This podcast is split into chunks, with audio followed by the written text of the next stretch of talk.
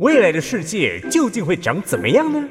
哎，AI 科技又将带给我们生活什么新面貌？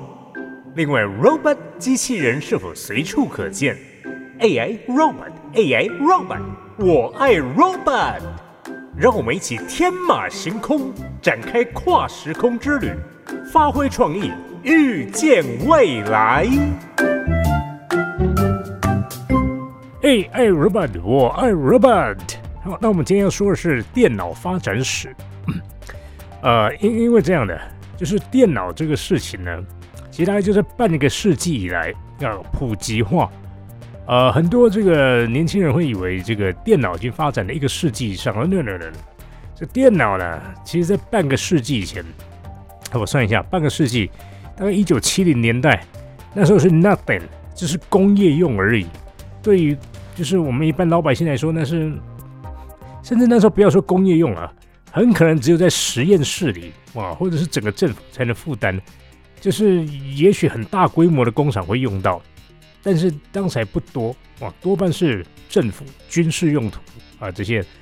那所以当时的电脑就是已经就超级电脑了，现在叫超级电脑，以前每一台都是超级电脑，而且超级大，那么就要一个厂房来装。所以很多人就说啊，就是那时候有一个最有名的是 Digital 这个 CEO，他就说他绝对不相信。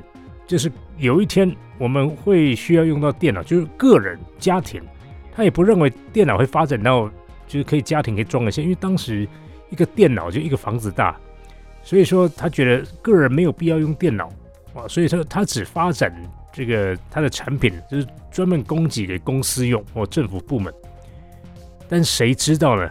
到后来他这家公司倒了啊，就是因为他判断错误啊，太自大。就是他的所有产品呢，真的都不开发给个人，也就是所谓的 PC。我们现在讲 PC 好像就是电脑代名词，早期没有这个概念，因为 PC 它其实是 personal computers，就是个人的电脑。哇，那你说这不是废话吗？而且以前的电脑从来不是给个人的，都是工业用、军事用啊，政府单位啊才有可能会用到，所以没有所谓个人这种事，更没有什么 laptop 膝上型电脑，那腿被压垮了啊，那那么重。那但是后来，当然我们现在都知道啊，甚至还有 tablet 或者 smartphone 这些东西，这在以前是无法想象的，真的就是半个世纪以前的，那根本就是天方夜谭。不要讲了，三十年前啊，在一九九零年代，那时候也是啊，你能有一台黑白的电脑就已经了不起了，读的都是磁片呢，而且还不是只有一张啊，动辄十几张啊、几十张的，就一整盒。当时不管是软体或者游戏，都一整盒在卖的。那盒里面好多磁片呢，光是你要安装就啊换好多次啊！现在根本无法想象，就是后来进化到光碟嘛，一张搞定。那再来完全没有了，云端什么跟你在一盒哇！所以说这个真的是天差地，三十年前而已啊！所以说也因为如此，早期拍的所谓的机器人啊，或是 AI 啊这类题材的电影，多半。都是，就政府主导的那种大型计划，不是军方的，不是用在军事上，就是用在太空上啊，就是政府主导，你才有可能说啊上太空什么的。个人谁会想上太空？我上太空干嘛？而且讲出来还会被人家笑啊！他比如说我要去火星，哈哈，所有人，所以才有说有时候火星文的这种事情，就是在说这个年轻人的文笔不好哦，就说话或是这个有遣词用字，感觉不像地球，就是。感觉外星人呢，外太空来的，那就是因为我们觉得那是遥不可及，永远不可能会有那样的人那样的。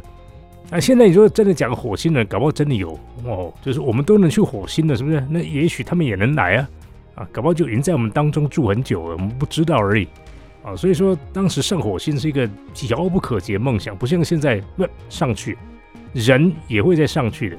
就像当时的登月，你看啊，半个世纪以前还在那里忙要登月。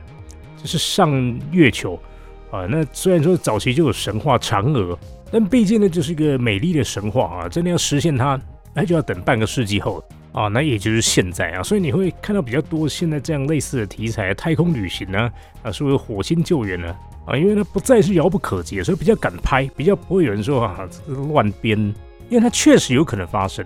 那所以我们下一期就来谈谈这个 AI 电影的发展史。AI Robot talk to you next time.